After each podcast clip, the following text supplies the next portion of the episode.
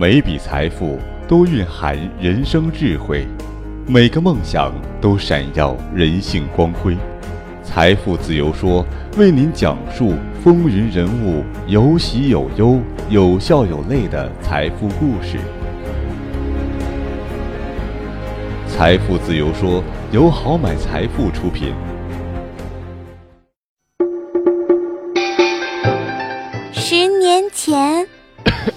老妹儿加 Q 不？我给踩空间。哎呀妈，大哥，你 QQ 六位的呀？都两个太阳了。十年后，来，老妹儿，扫我二维码加我，我给你发红包。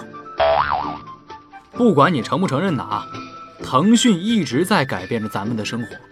你看，从 QQ 到微信，从前充会员、充红钻、偷菜、抢车位、好友买卖，还有什么踩空间，到现在呢，抢红包、天天酷跑、王者荣耀、手机斗地主，它从互联网时代坚挺到移动互联网时代，同时还给我们带来了许多美好的记忆呢。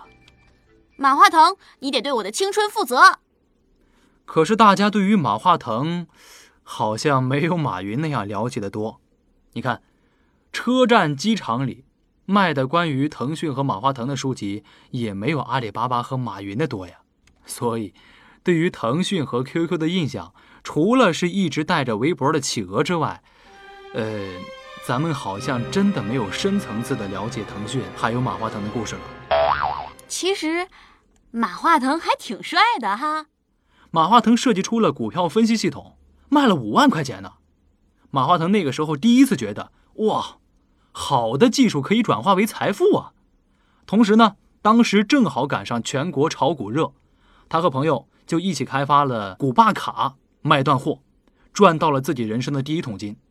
后来在创立腾讯之前呢，他在润讯通讯一路是从软件工程师做到了开发部的主管呢。哇，现实版升职加薪，迎娶白富美，当上总经理，出任 CEO。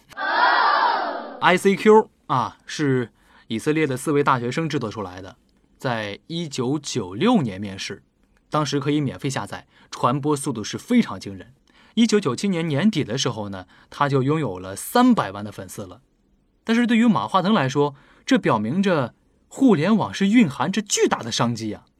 所以在当时母亲和四位朋友的资助之下，马化腾毅然决然地辞掉了他的工作。开始设计一款专门为中国人打造的即时通讯工具。当时他也毫不掩饰地将公司命名为 OICQ。哦，原来 ICQ 和 OICQ 不是一个东西啊！一开始啊，马化腾的公司其实并不叫腾讯，他原本的计划呢是提供一项通过寻呼机访问信息的互联网服务，然后。把软件卖给大公司换钱，可是人家大公司并不看好 OSQ。直到一九九九年，OSQ 已经有了十万的用户。结果呢，ICQ 的公司 AOL 要求马化腾改名。马化腾的父亲当时帮助他注册了腾讯这个名称，所以马化腾就将自己的 OSQ 改成了现在的 QQ。原来如此。没想到对手成就了腾讯。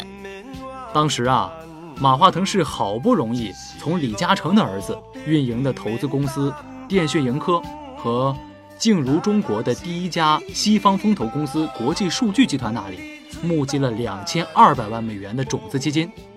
可是到了二零零一年呢，中国互联网整个行业都不景气，加上资金枯竭。两家投资公司把自己所持有的股份出售给了南非媒体集团的纳斯帕斯，这家公司用了三千二百万美元获得了腾讯的百分之四十七的股份。现在，纳斯帕斯当初投资的三千二百万美元回报已经达到了六百六十亿美元，与这家公司本身的市值相当啊！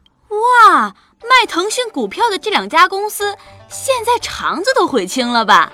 纳斯帕斯也算是史上最成功的接盘侠了。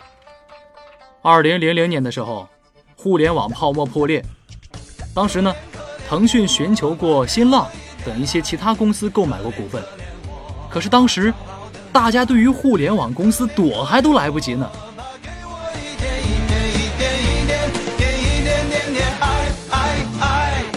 没想到，到了今天，肠子都要悔青了。国际数据集团的熊小哥始终把自己卖出腾讯股票视作是自己职业生涯的最大的一次失误。一步踏错，终身错。投资商还是得找真爱呀。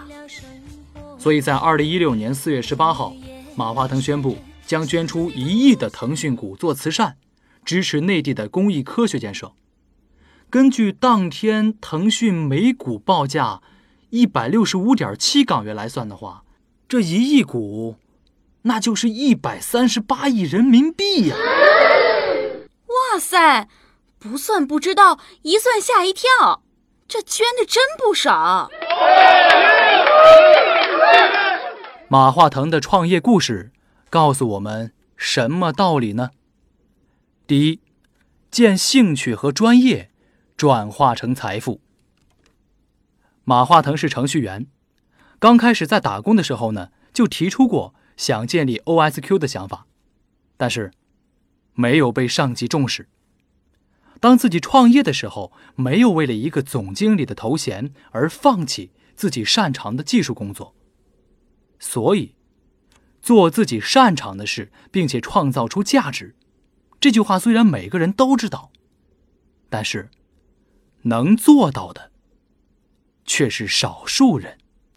第二，再难的时候，咬咬牙就过去了。在 OICQ 用户不断增长的时候，在没有拉到投资的时候，为了省下服务器托管费的钱，用普通的台式机当做服务器。当辛辛苦苦容拉到投资，不缺乏资金的时候，马化腾又要在技术上下功夫。时时刻刻让自己的产品做得比同行好。不要轻易否定自己，谁说你没有美好的未来呢？明天的事情只有后天才会知道。第三，不要放过每一次机会。当知道 ICQ 获得融资的时候，马化腾选择创业。有人说腾讯一直在模仿，但实际上是在尝试抓住每一次机会。成功固然是甜美的，但是失败也能积累宝贵的经验。当今腾讯的成功和以往失败积累的经验是密不可分的。关键是不要放过任何一次命运女神的垂青。无敌是多么